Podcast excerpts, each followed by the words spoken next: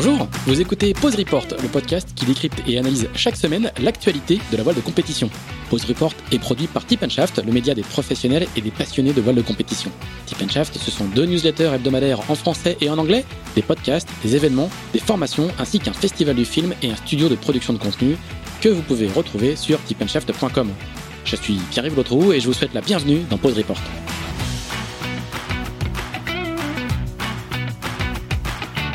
Le salon est de retour, enfin. Le salon, c'est bien sûr le Salon Nautique de Paris, le rendez-vous que nous autres, passionnés de course à la voile, n'oratorions pour rien au monde. D'abord parce que c'est là qu'on est tous venus rêver aux bateaux et aux matos qu'on achètera plus tard.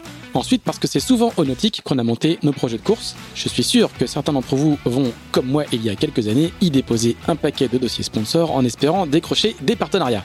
Enfin, parce que c'est au nautique que ça se passe si vous voulez rencontrer les courses et les coureurs. Cette année, le salon accueille la remise des prix de la Mini Transat et du championnat de France élite de course au large, les conférences de presse de la Dream Cup, de la Route du Rhum, de la Solitaire du Figaro et de bien d'autres épreuves. Alors rendez-vous à Paris, au parc des expositions de la Porte de Versailles, du 4 au 12 décembre et sur salonnautiqueparis.com. Toute l'équipe de Tip Shaft y sera bien évidemment. Bonjour à tous, bonjour à tous et bienvenue dans ce cinquantième épisode de Pause Report déjà. Pause Report, c'est le podcast hebdomadaire de Tip Shaft qui explique, décortique, décrypte, analyse l'actualité de la voile de compétition sous toutes ses coutures en compagnie des meilleurs experts. Nous sommes le mardi 23 novembre, il est un peu plus euh, de 11 heures et nous allons parler forcément évidemment de la Transat Jacques Vabre dont euh, les premiers concurrents sont arrivés dans la nuit de lundi à mardi à Fort-de-France et continue à arriver. C'est le, bal des arrivées a débuté. Deux invités euh, nous ont rejoints qui sont euh, qui ont été et qui sont encore pour quelques heures impliqués sur euh, cette route du café puisqu'ils participent aux cellules de routage de deux bateaux. Le premier, c'est Corentin Douguet qui travaille toujours, donc lui, puisqu'il est sur le point d'arriver avec l'Ocean 50 solidaire en peloton Arcep de Thibaut Vauchel-Camus et Frédéric Dutil, mais également il travaille avec la cellule routage de l'ultime SVR Lazartic. Salut Corentin qui est à Concarneau. Est-ce que tu nous entends? Ouais, salut, bonjour tout le monde. Et le second, lui, est à l'Armor Plage, dans une maison de routage euh, aussi. Ils vont nous expliquer un petit peu tous les deux comment ils sont organisés logistiquement. Il est toujours en activité aussi, puisqu'il route Sodebo Ultime 3 euh, du duo Thomas Coville, Thomas Rouxel, qui ce mardi matin a un peu plus de 1000 milles de l'arrivée. Et il s'agit de Philippe Legros. Salut Philippe. Bonjour à tous. Et nous avons, comme d'habitude, le rédacteur en chef de Tip Shaft, Axel Capron, qui est toujours chez lui à Levallois. Salut Axel. Ouais, bonjour, bonjour à tous. Et Axel, eh bien, fais-nous le petit topo rapide de ce qui s'est passé euh, ces dernières heures du côté de, Fort-de-France, où, euh, où l'ambiance est un petit peu euh, particulière. Oui, forcément particulière, hein, sur fond un peu de contestation sociale, euh, mais bon, c'est pas notre sujet du jour. Euh, notre sujet du jour, c'est les, arrivées des, premiers bateaux. Donc les, les Ocean 50 ont, ont, volé la vedette aux ultimes, hein, puisqu'ils sont trois à être arrivés dans la nuit, euh, avant le premier ultime qui est lui attendu dans les prochaines heures. La victoire est revenue à primonial du duo Sébastien Rogue Mathieu Souben, qui a coupé la ligne à 2h54 heure de Paris, après exactement 15 jours, 13 heures et 27 minutes de course. Ils ont été suivis de Coesio avec Erwan Leroux et Xavier Macaire qui est arrivé un peu plus de deux heures et demie plus tard. Et Layton avec Sam Goodchild et Emeric Chapelier a complété le podium un peu moins de quatre heures après les vainqueurs. Le prochain bateau attendu sur la ligne, on va en parler, qui sera sans doute arrivé lorsque ce podcast sera mis en ligne cet après-midi, est le premier ultime, le Maxi Edmond Rothschild de Franck Hamas et Charles Caudrelier, qui à 11 heures n'était plus qu'à 50 000 de la ligne Fort-de-France, avec une avance assez confortable d'un peu moins de 200 000 sur Banque Populaire et SVR Lazartigue qui, du coup, se vont batailler jusqu'au bout pour cette deuxième place. Ils sont très proches l'un de l'autre, euh, entre 10 et 15 000. Alors, avant de, parler de, des arrivées et des, flottes, de passer la, revue en flotte, euh, euh, Corentin, Philippe, est-ce que vous pouvez nous expliquer un petit peu comment vous avez travaillé et comment vous continuez de travailler sur cette euh, transaction Java. Donc vous travaillez tous les deux dans des dans les cellules de routage. Racontez-nous comment vous organisez. Vous vous partez dans une dans une dans des ce que Corentin appelait tout à l'heure une maison de routage. Expliquez-nous comment vous travaillez sur ce type euh, sur ce type de course. On commence on commence par toi, Corentin. Ouais, bah écoute, je crois que les deux les deux cellules sont organisées un peu de la même façon. On est dans une donc on est plusieurs pour pour router le, bateau. Enfin ici on route deux bateaux en plus, mais euh, euh, pour pouvoir être euh, être joignable 24/24 pour pour les gars qui sont en mer. Et, et du coup, ben ouais, on s'installe dans une maison où on vit vraiment au rythme du bateau.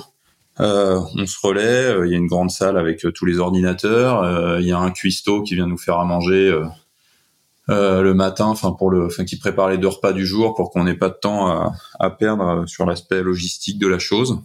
Et euh, et puis voilà, bah, on passe notre temps à prendre des fichiers, euh, essayer de les analyser, les comparer aux données qu'on reçoit du bord, puisqu'on a les on a les centrales de nav des bateaux qui reviennent à terre. Et, euh, et avec tout ça, euh, entre les fichiers, les photosats et, et, tout un tas de choses, on essaye de, de trouver la, la, route la plus adaptée. parfois on y arrive et parfois un peu moins bien. Vous êtes combien à travailler dans la, dans la cellule? Et, et c'est qui, du coup? Alors, nous, ici, on est trois. En fait, on est, il y a, en plus de moi, il y a Christian Pontieux, donc qui m'assiste sur la partie routage. Et on a en permanence un, membre du team euh, SVR Lazartig, euh, donc de l'écurie Concept. Donc là, ils sont plusieurs à s'être relayés, euh, qui sont plus sur la veille technique du bateau, mais qui aussi euh, participe à l'aspect routage sur sur plein de sur plein de choses. Donc là, on a eu euh, bah, Guillaume Combescure, euh, Émilien Lavigne et Antoine Gauthier qui, qui se sont relayés. D'accord, très bien. Et, et euh, la journée est rythmée, rythmée comment? Le, les, les, fichiers tombent euh, à l'heure fixe plusieurs fois par jour. Est-ce que tu peux nous dire comment comment ça fonctionne? C'est quoi la, la, la, journée type? Bah écoute, ouais, les fichiers, il y a deux gros flots de fichiers qui tombent à partir de à peu près 6 heures TU. Euh, et puis du coup de rebelote le soir à 12 heures d'intervalle. Euh, donc ça c'est vraiment les les moments clés là le matin euh, on se lève assez tôt et puis on, on prend les fichiers on analyse tout ça et et on essaye de pouvoir envoyer des des infos euh, des infos du coup dans la matinée euh, au bateau et pareil le soir et donc c'est vraiment ça les ce qui rythme la journée. Et puis entre les deux, ben, on essaye de dormir un peu. Après, il y a pas mal de d'échanges en direct avec le bateau au fur et à mesure, en fonction des. Alors forcément, il y a des journées plus calmes que d'autres. Hein, tu t'en doutes. Quand tu es dans le poteau noir ou quand, ou quand tu as la chance d'être sur un bord un peu plus calé avec des conditions un peu plus stables, de la même façon que ces bords-là, ben, les marins euh, en profitent en général pour récupérer, ben, les routeurs aussi. vous vivez vraiment au rythme, au rythme du bateau Philippe, c'est pareil, euh, c'est pareil chez, chez Sodebo. Vous êtes euh, plusieurs enfermés dans une maison à, à, à l'écart de, de, de l'écurie? Écoute, euh, ouais, ouais, ouais, c'est très similaire comme fonctionnement. Euh, on a euh, avec Sodebo, on a un peu nos, nos petites habitudes de, de, location de maison du côté de l'Armor Plage parce que c'est situé pas loin de notre base, donc ça permet aussi de garder les connexions avec avec l'équipe. donc c'est à peu près le même endroit où on était pour la Brest Atlantique, pour le Trophée Jules Verne donc on, on, a nos petites habitudes. Après, en termes de d'organisation de la journée, c'est très similaire à, à, ce que Corentin a décrit. Euh, la plus grosse différence, c'est que nous, on n'a pas de, de cuistot, on se fait livrer des repas. et, euh, et voilà, écoute, on est trois. le rythme de journée euh, est ouais, très similaire à, à celui de la cellule de, de SVR avec effectivement ces flots de fichiers, euh, toute la partie temps réel aussi, euh, et puis le côté joignable 24 heures sur 24. Euh, on est trois dans la cellule avec euh, Will Oxley qui est euh, un Australien et puis Thierry Douillard qui est un, un fidèle de l'équipe et avec qui j'avais déjà travaillé pour la Brest Atlantique. D'accord c'est on a fait le choix de, de prendre un, un anglo-saxon pour essayer de d'élargir un peu notre notre champ de vision et puis et puis d'essayer d'avoir des approches euh, un peu différentes, euh, des cultures de, de, navigation un peu différentes. Ouais, oui, Will Oxley, il a été de mémoire, hein, il a été navigateur sur euh, sur plusieurs Volvo, je crois. Hein sur Camper et sur. Ouais, tout à fait. Il a été sur Camper. c'est le navigateur actuel de Comanche. Mmh. Euh, donc il a, euh, alors il a moins d'expérience que nous pour ce qui est routage euh, à terre. Il a plus un profil de, de navigateur embarqué. ce qui fait qu'on se complète, on, on, se complète très bien avec des méthodes assez différentes, mais mais très complémentaires. Et puis ça, ça nous permet d'augmenter aussi un peu notre panel d'outils de routage euh, parce qu'effectivement, nous, on a une culture française de, de certains outils, et puis les anglo-saxons en ont d'autres, euh, chacun prêchant un peu pour sa chapelle euh, dans son coin, et donc on a voulu réunir un peu ces, ces cultures pour, euh, pour avoir une vision plus large.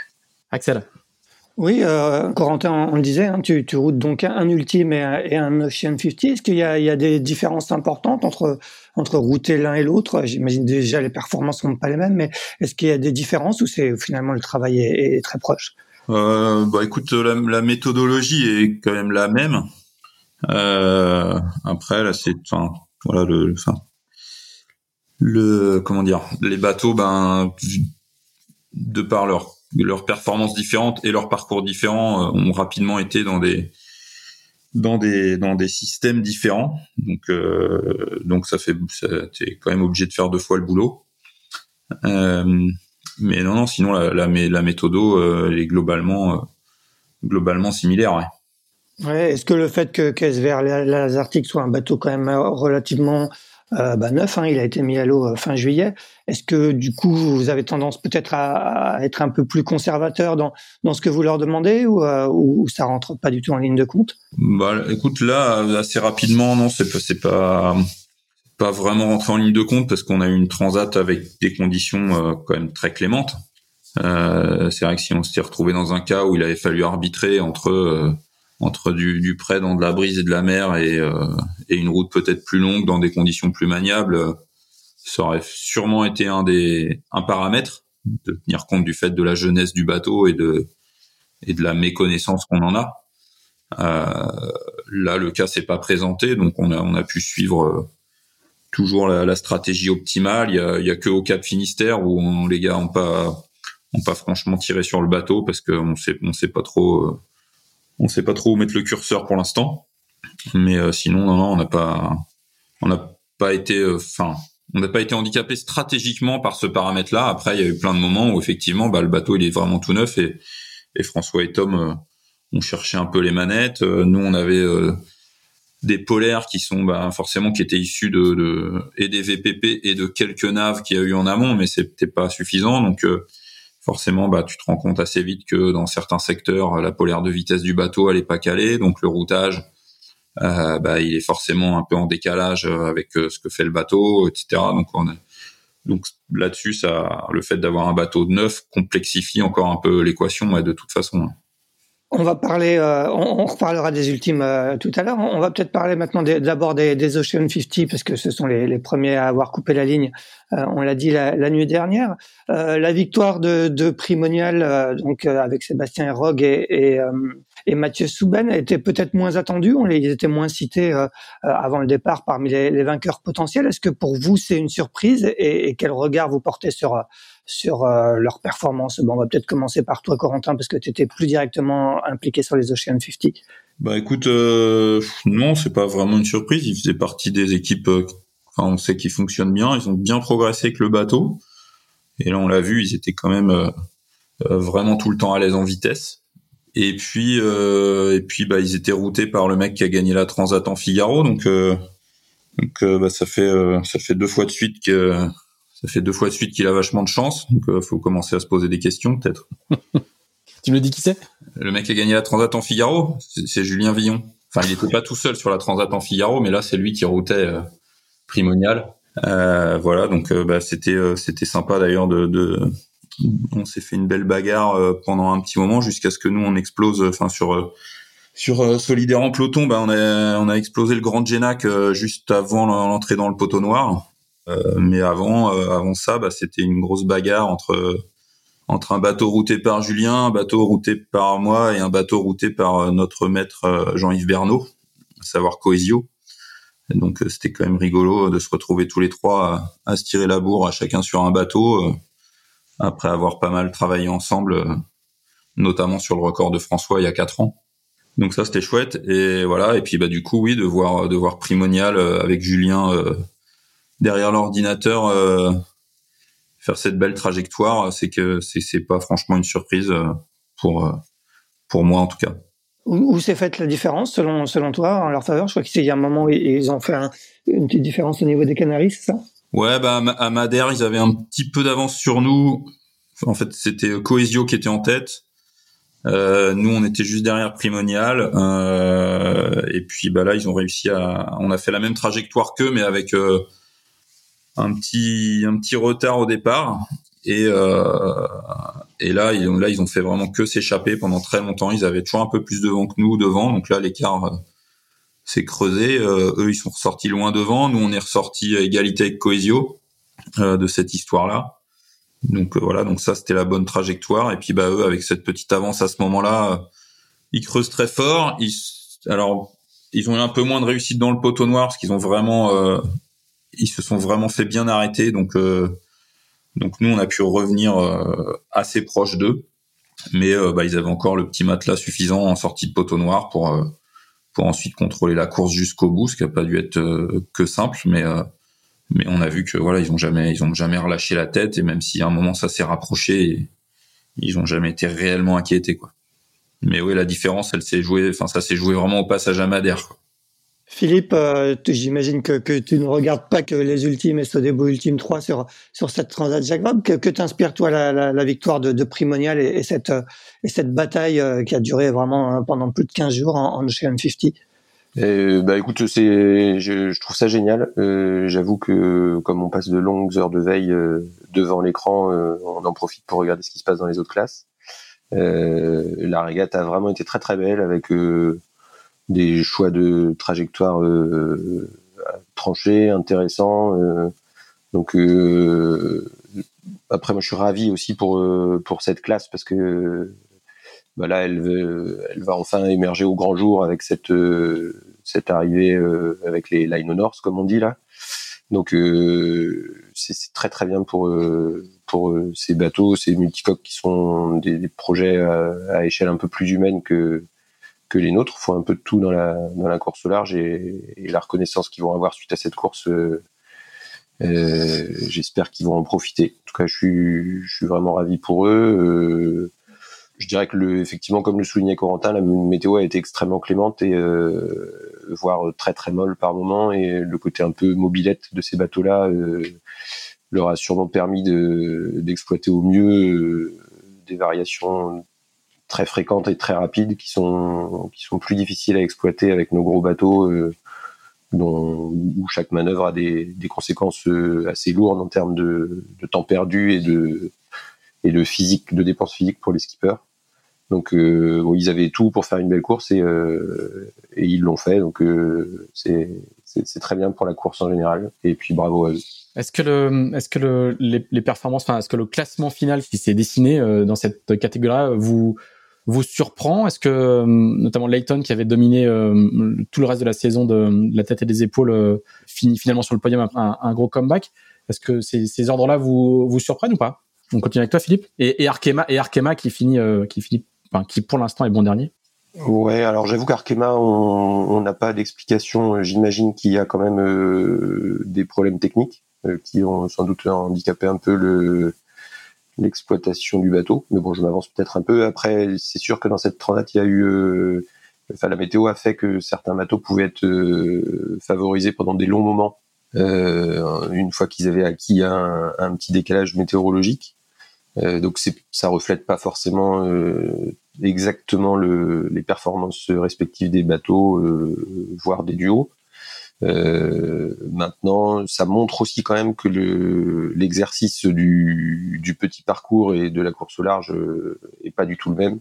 Euh, la gestion du, du, long terme, des, des grands mouvements stratégiques, euh, c'est pas c'est pas la même chose qu'une qu'une régate de baie.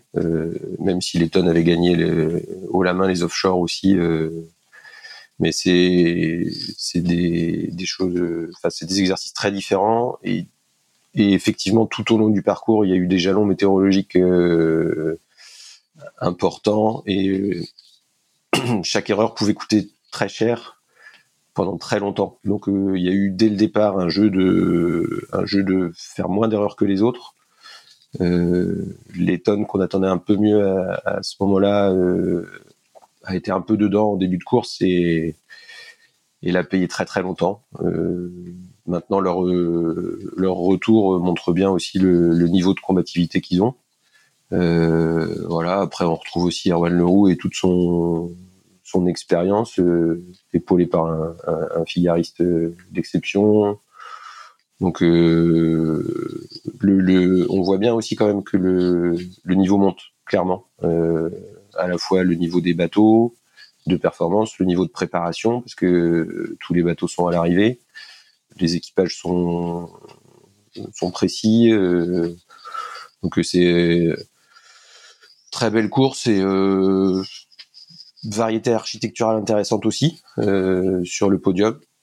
Voilà, probablement que effectivement Solidaire se serait mêlé au combat de façon un peu plus un peu plus appuyée s'il n'avait pas eu ce, ce problème de wall. Mais bon, pas, c'était ouvert, je pense. Donc je, je suis pas surpris. J'aurais été bien embêté pour faire des paris avant le départ. On va rappeler qu'ils sont le, podium se joue en moins de 4 heures. Hein. Les entre Primonial et Layton, il y a 3h50 à vue de nez euh, entre les, les, trois concurrents. Ouais, c'est superbe. C'est pour ça qu'on fait de la régate. Corentin, le finish entre euh, Solidaire en peloton Arcep et les petits doudous, euh, il y a un, un 1009 d'écart à tout petit peu de 100 000 de l'arrivée. Comment comment tu vois ça? Ils sont bord à bord. Hein. On est grave serein, t'imagines bien, avec un 1009 d'avance et pas de grande génac. Euh, on est, je pense qu'on a vraiment de la marge. euh, non, bah, déjà les gars ont bien bossé cette nuit parce que quand le vent a fini par rentrer, euh, on était derrière les petits doudous et puis là on est à hauteur. Donc donc ça c'est bien. Maintenant ouais on a, on a, un finish à gérer. Il va y avoir bah, au moins deux, au moins deux empannages à placer pour aller se, jusqu'au rocher du diamant, euh, contourner une pointe. Euh. donc voilà, normalement pour contourner les îles, nous on a on a Fred Duty à bord. Il est, on avait vu sur la solitaire en 2020 qu'il est assez bon à ça. Mm-hmm. donc euh, donc on compte pas mal sur lui. donc tu t'apprêtes à avoir une une, une fin d'après-midi début de soirée chargée. Voilà exactement. Bah là c'est sûr qu'on a les on va avoir les deux arrivées coup sur coup. Alors en début de course, euh, on se servait un peu de, de, SVR pour avoir un anémo en avance sur euh, sur euh, sur Solidaire en peloton, tu vois. Ça nous permettait d'avoir des relevés de vent sur devant. Et puis bah là. Tu, tu considères que c'est aussi serré entre en, ultime entre Bank Pop et, et SVR là, il y a 20 un peu moins de 20 000 d'écart. Hein. Mais par contre, ils sont ils sont alignés quoi. Et voilà, et en ultime, en ultime, bah on espère que, enfin oui, voilà, ce que je voulais dire, c'est que là on va avoir Solidaire en peloton qui va arriver en premier, donc ça va nous faire un un bon tour de chauffe. Une répétition. Euh, en espérant être bon déjà dès le premier coup. Et puis, euh, et puis derrière, ben oui, il y a un petit peu moins de 20 000. Ça, pareil, ça se réduit pas mal. ça se réduit doucement. Euh, et, euh, et 20 000 en ultime, euh, c'est pas grand chose, quoi. Voilà, donc euh, quand tu, enfin, Philippe en parlait tout à l'heure, hein. la, complexité des manœuvres, le temps que tu perds dans un empannage etc. Enfin, ça tout va. Enfin, les distances sont quand même pas les mêmes. Donc, euh, le, tout, a des vitesses qui sont euh, qui évidemment font que les distances sont très réduites quoi. Là, c'est ça. Donc, sur la carte à 11 heures, Bank Pop est à 21,2 et SVR à 39,8. Voilà, donc donc du coup, tu on espère que les gars vont continuer à pouvoir réduire un petit peu l'écart là dans les heures qui viennent dans, dans, dans, sur ce long bord tribord qui reste à faire encore et, et puis se mettre vraiment à portée de apporter euh, pour une petite estocade dans le dans le Tour de la Martinique, on espère. Voilà, c'est c'est chouette en tout cas d'être revenu comme ça dans le jeu. Euh, on a été longtemps euh, longtemps devant eux dans le poteau noir. ils nous l'ont bien fait à l'envers. Depuis, on leur court après. Et et puis bah écoute, si on peut, s'ils nous laissent une petite place, on se gênera pas, ouais.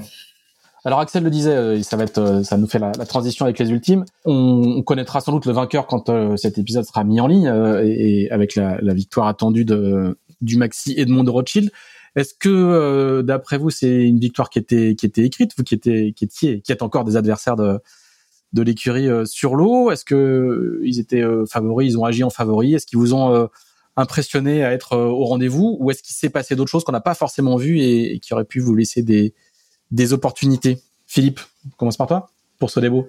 Écoute, euh, ouais, écoute le. Bon, une chose est sûre, c'est qu'ils étaient favoris. Euh, c'est un, duo magnifique hein, avec un palmarès euh, long comme un, jour sans pain.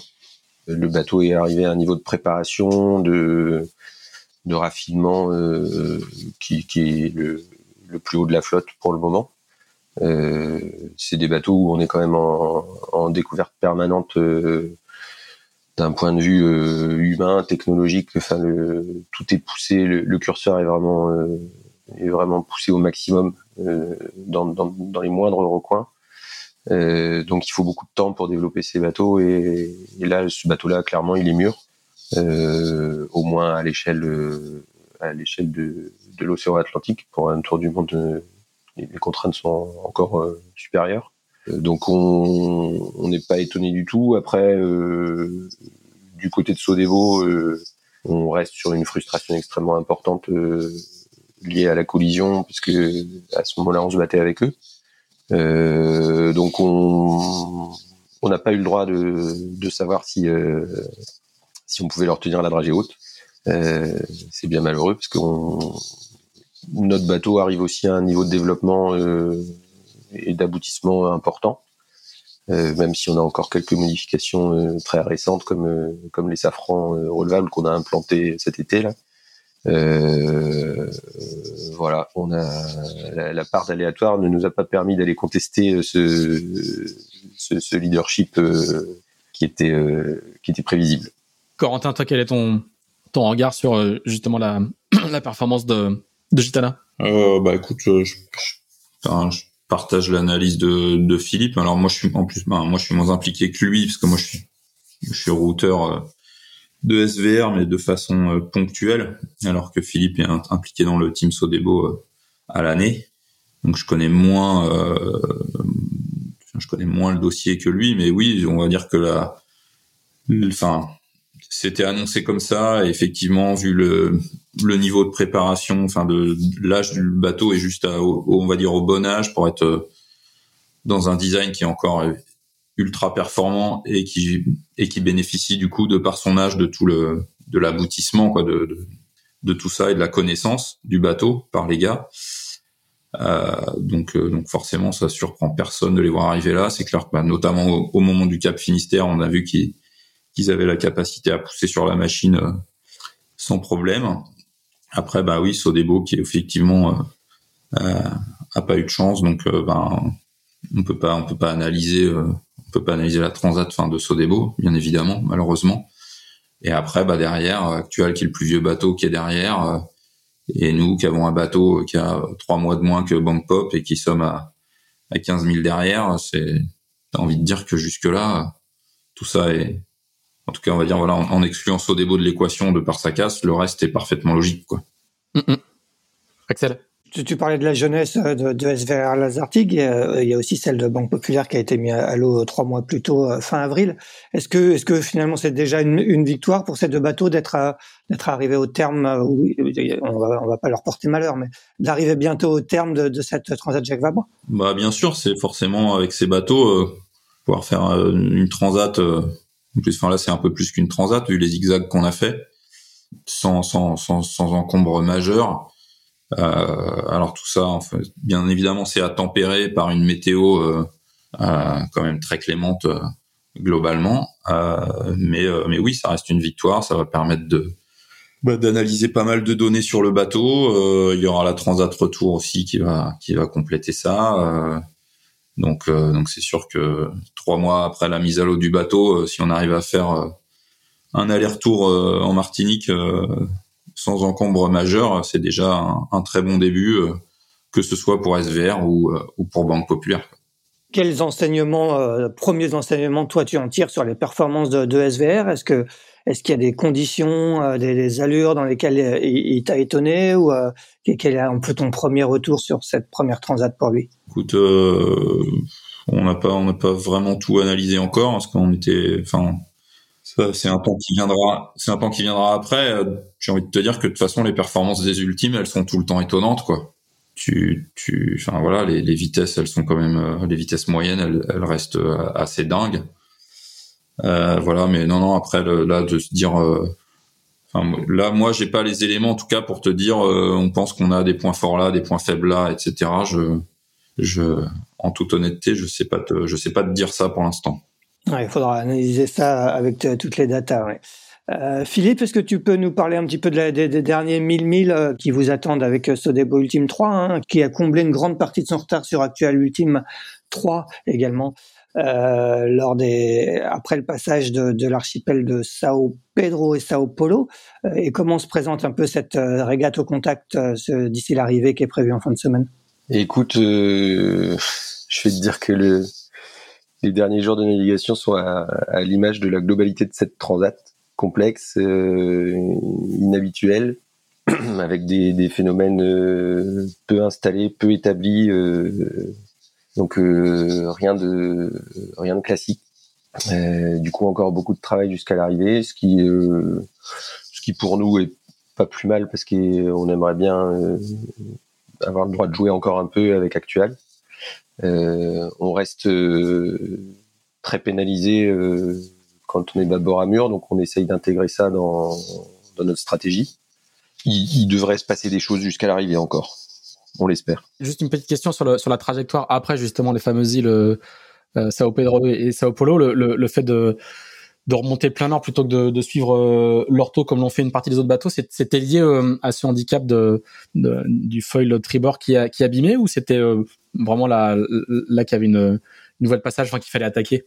Alors c'est comme toujours euh, comme toujours dans un choix de trajectoire et de routage, euh, c'est euh, une addition de c'est une addition de plein d'éléments. Il y avait effectivement cette donnée du foil. Il y avait aussi un choix stratégique global. Enfin déjà de façon, tu, peux regarder ça au Pedro finalement comme un, nouveau départ. à savoir que tout le monde est obligé de passer par ce point-là, donc ben, à partir de là, on, rebat les cartes. La différence, c'est qu'on n'y passe pas à la même heure. Euh, donc on a forcément des, conditions différentes et, euh, et, un timing par rapport à l'évolution météo qui est pas le même. Euh, on, avait cette opportunité de partir au nord qu'on surveillait depuis euh, depuis un moment. Euh, il faut bien intégrer que c'était quand même là la deuxième traversée du poteau noir. donc les choix stratégiques devaient être un peu tranchés. On, a vu l'opportunité d'y aller de traverser avec du vent, ce qui était surtout ce qu'on cherchait. On a une fin de parcours par le sud qui nous semblait très aléatoire. donc c'est toujours pareil, c'est un jeu de, enfin là où le, là où les ordinateurs et le routage passent, bah, des fois en réalité tu peux pas passer. nous c'est comme ça qu'on a analysé le, côté sud. On n'a pas eu forcément tort d'ailleurs parce qu'on voit, on voit que Actual est revenu nous chercher euh, et n'a pas pris les, les routes euh, très sud au final que, que les routages proposés au moment où on a enroulé ça au Pedro. Voilà, donc euh, après ça nous offrait aussi quand même euh, l'opportunité de, de, faire un gros décalage latéral avec avec Actual, mais pour justement pouvoir créer un peu de levier et essayer de de pouvoir les attaquer un peu. Euh, c'était pas le, enfin la, la, la, première euh, priorité était de définir une route météo cohérente, donc ça a été ça. Et je dirais que le fait de splitter avec Actual euh, aussi facilement était un peu la, la cerise sur le gâteau. Mhm. Donc on n'a pas hésité. Ça s'est d'ailleurs plutôt très très bien passé pendant un bon moment. maintenant Maintenant, ils ont réussi à se, à se replacer, donc euh, il faut recommencer le jeu euh, un peu différemment. Mais on est maintenant dans la même, euh, dans la même zone météo, donc ce sera plus difficile de mettre un, un, décalage qui permet de rattraper autant de, de distance. Mm, mm. Axel, je te, je te redonne la parole, je te, l'avais coupé.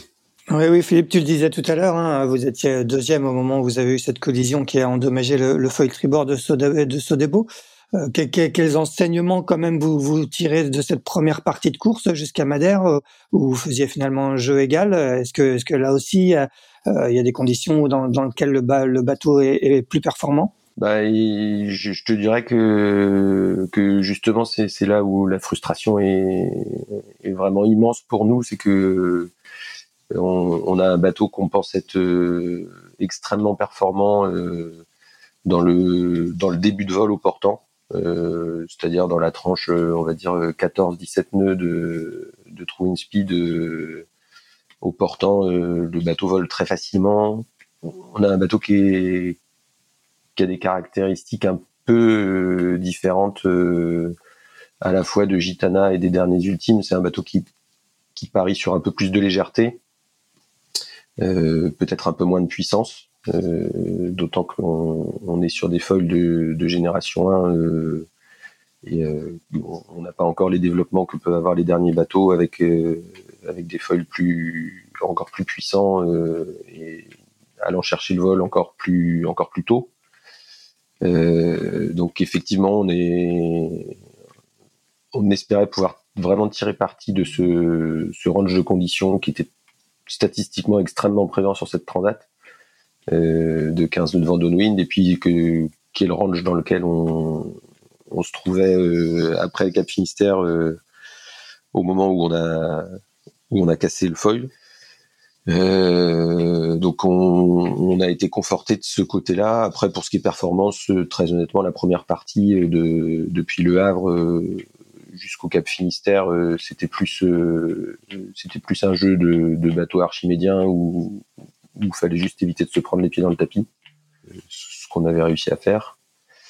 Euh, voilà, pour le reste, euh, quand on est sur notre bon foil, euh, comme comme on l'a vu sur la remontée de, Trinidad à Sao Pedro et après Sao Pedro, on est très très satisfait du comportement du bateau. les safrans relevables sont sont clairement un plus.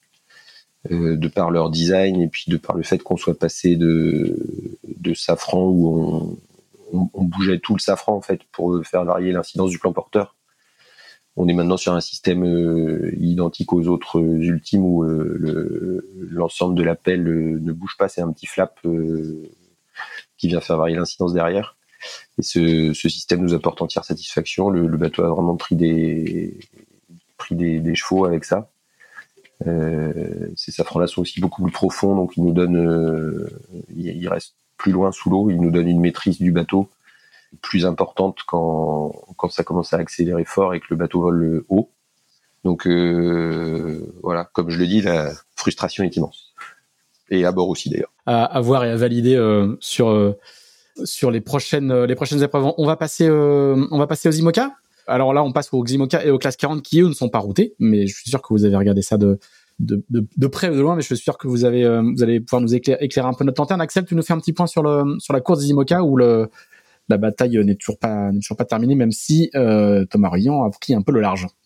Effectivement, l'affaire semble bien embarquée pour euh, Thomas Ruyant, qui, avec Morgan Lagravière, est, est en passe, on l'espère pour lui, de remporter sa première grande victoire en IMOCA. Euh, à 11 heures, ils étaient à 635 000 de la ligne d'arrivée. Linked comptait 164 000 d'avance sur le tenant du titre Apivia et 244 sur Charal. Derrière, il y a une belle bataille pour la quatrième place entre Arkea Paprec et Initiative Cœur. Et encore derrière, il y a un groupe de cinq bateaux à la bagarre. Eleven Saur Racing Team Malama, Corum l'Épargne, Best Western Fortinet, Maître Coq et Prismian Group.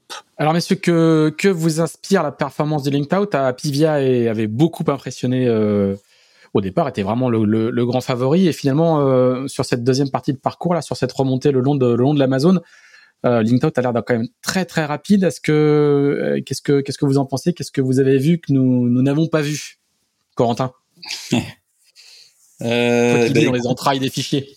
ouais, mais euh, en fait, en fait, le, quand tu routes deux bateaux, et eh ben quand t'as fini, et eh ben, et eh ben les IMOCA et les classes 40, et ben t'en veux plus.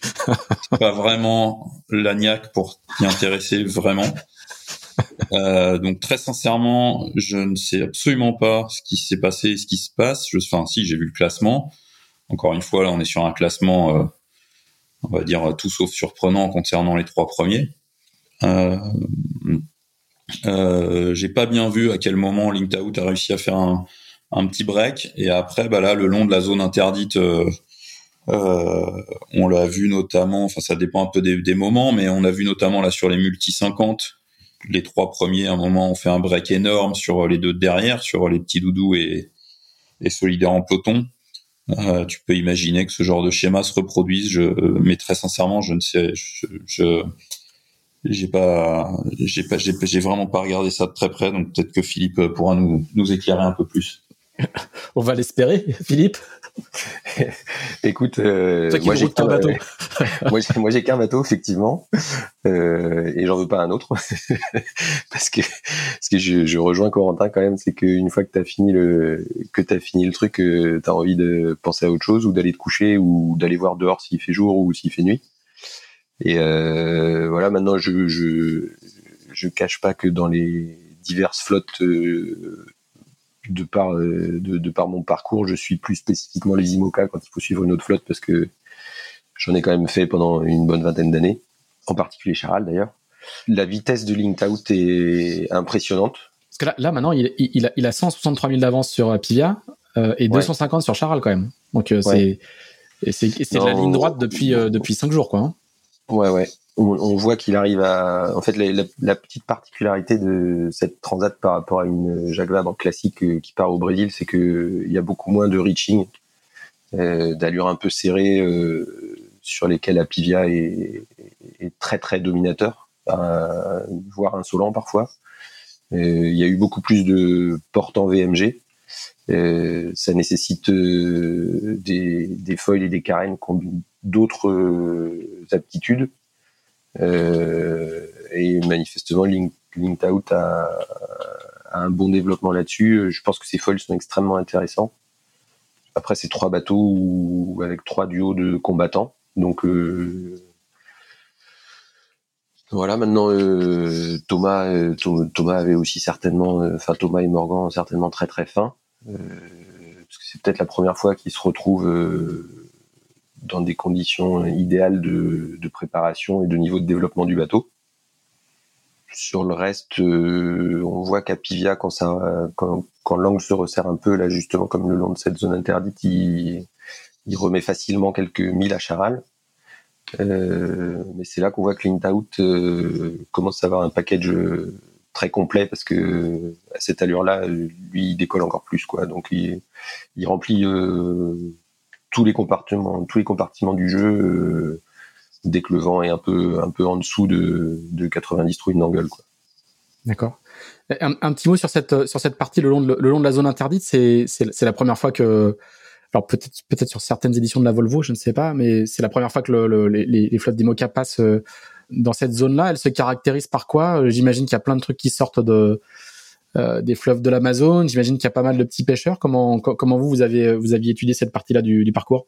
Alors cette zone, euh, elle a été proposée euh, à l'initiative des, des coureurs mhm. et, des, et des flottes. nous, on a milité assez activement pour justement pour essayer de limiter au maximum le, le risque à la fois de tous les, euh, les ovnis qui, qui se multiplient forcément à l'approche des côtes, euh, aussi quand même euh, le risque des, des pêcheurs et de bateaux qui ont, des systèmes d'identification beaucoup moins présents et performants que ce qu'on peut voir sur, sur les côtes européennes.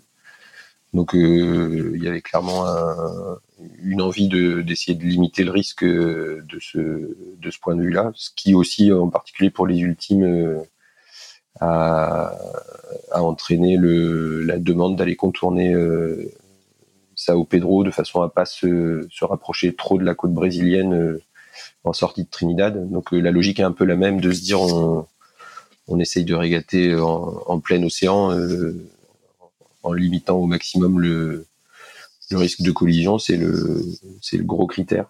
Euh, après, je pense que ça aurait été, enfin, elle, aurait pu être plus facile à gérer avec euh, alizé euh, plus classique.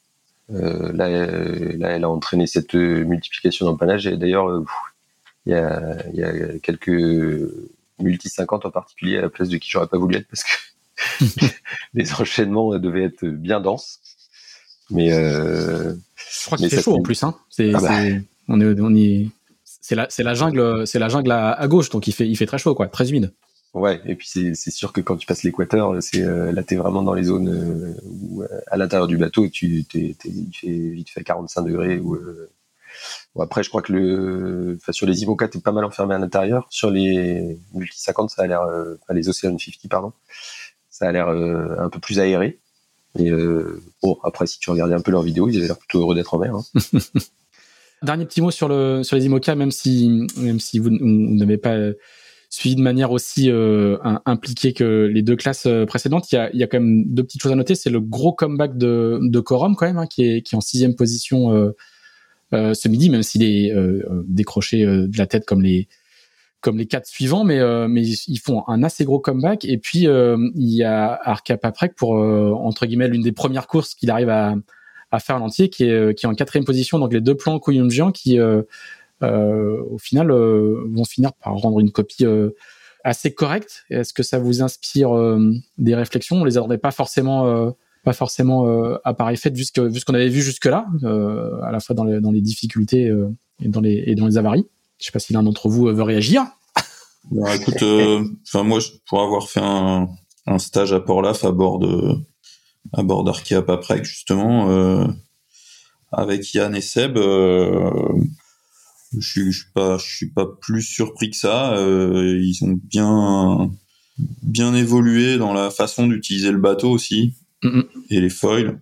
Et on avait un, notamment sur le sur le sur la partie VMG euh, portant, euh, on était quand même assez compétitif, même toi bah, sur ces stages-là où il y avait Linked Out, Initiative Cœur et autres.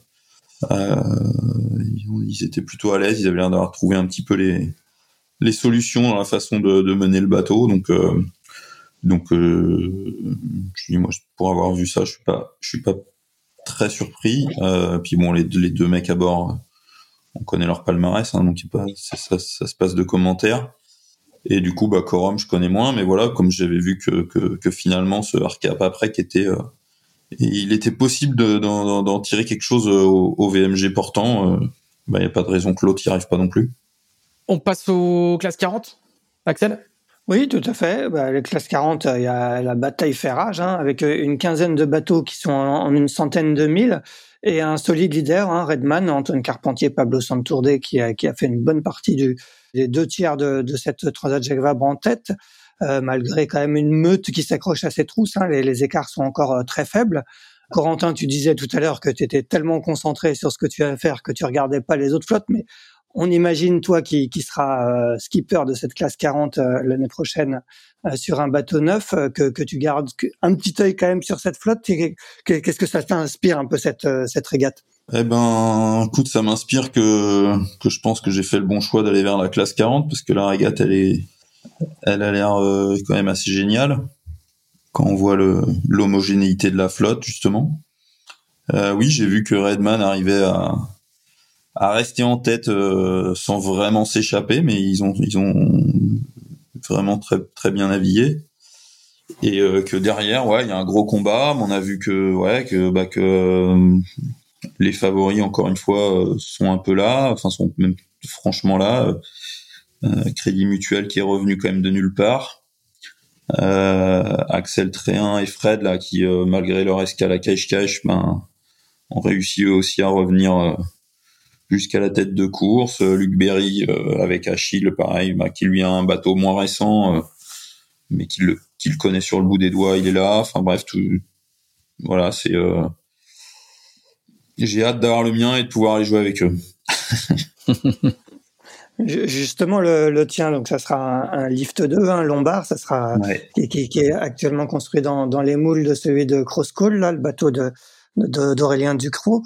Euh, bah, J'imagine, est-ce que tu regardes particulièrement ce bateau? Est-ce que, tu suis un peu ses, ses performances? Est-ce que tu suis de, Ouais, bah, j'ai, oui, bien sûr, j'ai regardé un petit peu quand même, même si encore une fois, j'avais pas énormément de temps. Bon, c'est vrai qu'à partir du moment où il leur manque leurs deux plus grands spies, euh, depuis un petit moment déjà, euh, euh, le niveau de performance est, enfin, est très dégradé.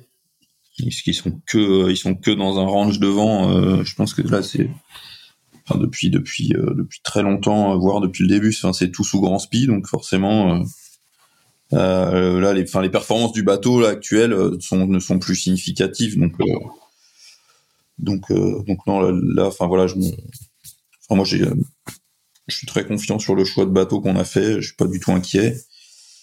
Et je te dis, j'ai qu'une hâte, c'est euh, d'aller euh, m'occuper de, finir le bateau là et puis de le mettre à l'eau tout début janvier pour euh, pouvoir m'entraîner et puis aller me aller me tirer la bourre avec tous ces gars-là dès le dès le mois d'avril. Il en, il en est où là justement le, bateau?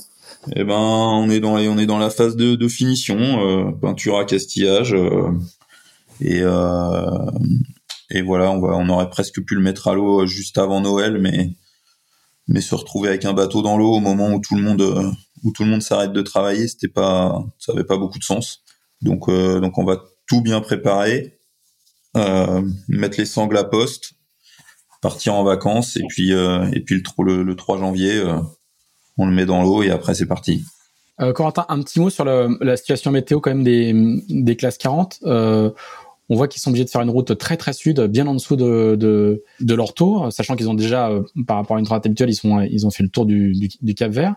C'est assez particulier comme situation, non? Cette, cette grande zone où il n'y a, y a pas d'alizé installé sur le, la, la, partie nord du parcours Ouais, ouais, bah globalement, on a eu quand même un Atlantique Nord euh, pas vraiment de saison, hein. un peu, un peu curieux. Et donc oui, bah là, il y a encore, euh, il y a encore des dépressions, euh, des dépressions basses et et voilà. normalement, là, si on regarde la, la, carte aujourd'hui, on a un anticyclone sur l'Irlande et une dépression sur les Açores. normalement, en hiver, c'est l'inverse l'anticyclone est bas. Moi, j'ai, retourné mon ordinateur hier soir. Ouais, voilà, il y a un moment, tu te demandes si le truc est pas, est pas à l'envers, quoi. Et normalement, nous, on se prend des trains de dépression sur la gueule en Bretagne, et, euh, et l'anticyclone est bas, et il y a de l'alizé. Et là, et bah là, c'est exactement l'inverse. Et donc, forcément, bah, il y a une rupture d'alizé, et donc, forcément, c'est, euh, c'est les fameuses routes sud qu'on a connues aussi sur certaines transats en, en Figaro où tu es obligé de descendre euh, vraiment beaucoup plus sud que l'arrivée, enfin ouais beaucoup plus sud que l'arrivée pour, pour continuer à trouver un peu d'alizé, un peu faiblard. Euh, il doit faire bien chaud aussi dans les bateaux et, euh, et forcément le jeu stratégique général est pas est pas très ouvert. Hein, c'est pas il n'y a pas de grandes options une fois qu'on est arrivé au Cap Vert. Hein, c'est forcément euh, ça va se jouer dans une bande pas très large donc euh, c'est probablement quand même un exercice assez différent de, ce qu'on aura sur une route du Rhum où, on sera en route directe depuis Saint-Malo. Mm, mm. et, euh, et tout petit détail, enfin tout petit détail, même détail d'importance, c'est qu'ils vont mettre beaucoup, beaucoup plus de temps que ce qui était prévu. Mais quand on dit beaucoup plus de temps, on parle pas de deux ou trois jours, mais euh, euh, pas loin de, enfin entre cinq et sept jours, quoi. Donc il va y avoir des petits enjeux de, il y a déjà des enjeux de rationnement, de gasoil, de nourriture. L'eau, ils ont tous des dessales, mais euh... Euh, non, il y a, y a, très peu de bateaux, je pense, en classe 40 qui ont des dessales. Euh, ouais, c'est autorisé, bien sûr, euh, mais je pense pas qu'il y ait beaucoup de bateaux qui en aient. Ah donc, non, du en coup, tout cas, à ma connaissance. Ok. Donc, euh, donc ouais, ouais, c'est, c'est. Donc il y a un petit enjeu de rationnement d'eau aussi alors. Ouais, probablement sur la plupart des bateaux, il faut, faut. Enfin, j'espère qu'ils se sont rendus compte assez tôt que ça allait être plus long que prévu, assez sensiblement et que et qu'ils vont pouvoir, euh, enfin que, que, tout le monde va arriver en, en bon état euh, euh, physique en Martinique. Mais ouais, c'est c'est c'est sûr que se rationner en eau quand quand t'es aussi sud que ça et qu'il fait aussi chaud, ça peut ça peut vite tourner à la punition cette affaire. Ouais. Mais du coup, euh, du coup, ils partent avec combien de litres d'eau à deux sur 15 jours? Ça, ça fait, ça en fait des litres d'eau. Eh ben, eh ben, écoute, tu pars avec on va dire qu'à la, louche, tu pars avec 3 litres par jour par personne. Mm. Donc, euh, donc si tu te dis que tu pars pour, euh, pour 15, jours, mm, mm. ça fait 90 litres. Ok. On va dire que oui, les, transats en double sont, euh, sont les courses où le désalinisateur sur un classe 40 peut avoir du sens. Voilà. Sur une transat en solo, déjà, bah, ça en a un peu moins parce que bah, ton désalinisateur, il, il, va utiliser un peu d'énergie, donc il faut peut-être emmener un peu plus de gasoil, enfin selon la source d'énergie que tu as t'emmènes quand même un petit peu d'eau parce que parce que si ton dessal te lâche, euh, euh, faut pas que ta course s'arrête. Donc au final, euh, euh voilà, sur les Jacques Vabre, ça peut effectivement avoir du sens. Sur les autres courses, l'équation est un petit peu plus, enfin, c'est un peu plus égal, on va dire, entre une solution avec ou sans dessal. voilà. Donc je voilà, je pense qu'il y a beaucoup de bateaux effectivement sur lesquels c'est compliqué. Axel, Ouais, Philippe, un, mot euh, sur la, la, régate en classe 40. Est-ce que j'imagine que toi aussi, même si tu n'es pas spécialisé en classe 40, tu, as surtout fait de l'IMOCA. Tu regardes quand même euh, comment se passe cette régate, qu'est-ce que ça t'inspire un peu cette, euh, cette Transat en classe 40 bah, écoute, forcément, je les regarde parce que c'est il y, a, y, y, a, longtemps en arrière. Maintenant, j'ai fait la, une des premières routes du Rhum en classe 40 en 2006. Donc, j'avoue avoir une, une sympathie toute particulière pour pour ces bateaux-là. Moi, je dirais qu'au même titre que pour les, Ocean 50, je suis ravi que que ces classes-là euh, prospèrent à ce point-là, soient capables d'enchaîner des transats, euh, de naviguer beaucoup. Euh, c'est vraiment signe de, de, maturité de la classe et et quand tu vois le, le, la quantité de bateaux mis à l'eau, c'est juste hallucinant. de même que le l'évolution architecturale, c'est extrêmement riche comme classe. voilà, maintenant effectivement, je pense à eux parce que le la longueur euh, par rapport aux, réserves dont ils disposent, je pense que ça va être un vrai souci à bord des bateaux. Après, le, le j'avoue que je, il y a quelques bateaux que j'attendais euh, un peu mieux placés, euh, mais je pense que, comme dit Corentin, elle, est juste un peu hors saison cette transat là, donc les, les, les choses sont un peu bousculées dans dans tous les sens et puis les, les bateaux qui en général sont ont, ont un brief de design euh, qui est, qui, est, qui est fait en fonction de, de statistiques euh, sur les courses euh, auxquelles ils sont censés participer. Bah là, les, les, les, choses sont un peu remises en question parce que le, les conditions sont pas celles attendues statistiquement parlant. Donc, il bah, faut que les gars soient inventifs pour pour faire marcher les bateaux dans des conditions un peu marginales. Et, et après, euh, voilà, je connais pas du tout euh, Pablo Santurné là, et je connais Antoine. Je suis pas étonné de le retrouver là. Il est très bon. Euh, c'est, c'est, ouais, j'avoue que je je connaissais pas, mais en, en, tout cas, ils ont une maîtrise, une maîtrise tactique de la flotte Redman qui est intéressante. Ils, ils sont en position de contrôle en permanence.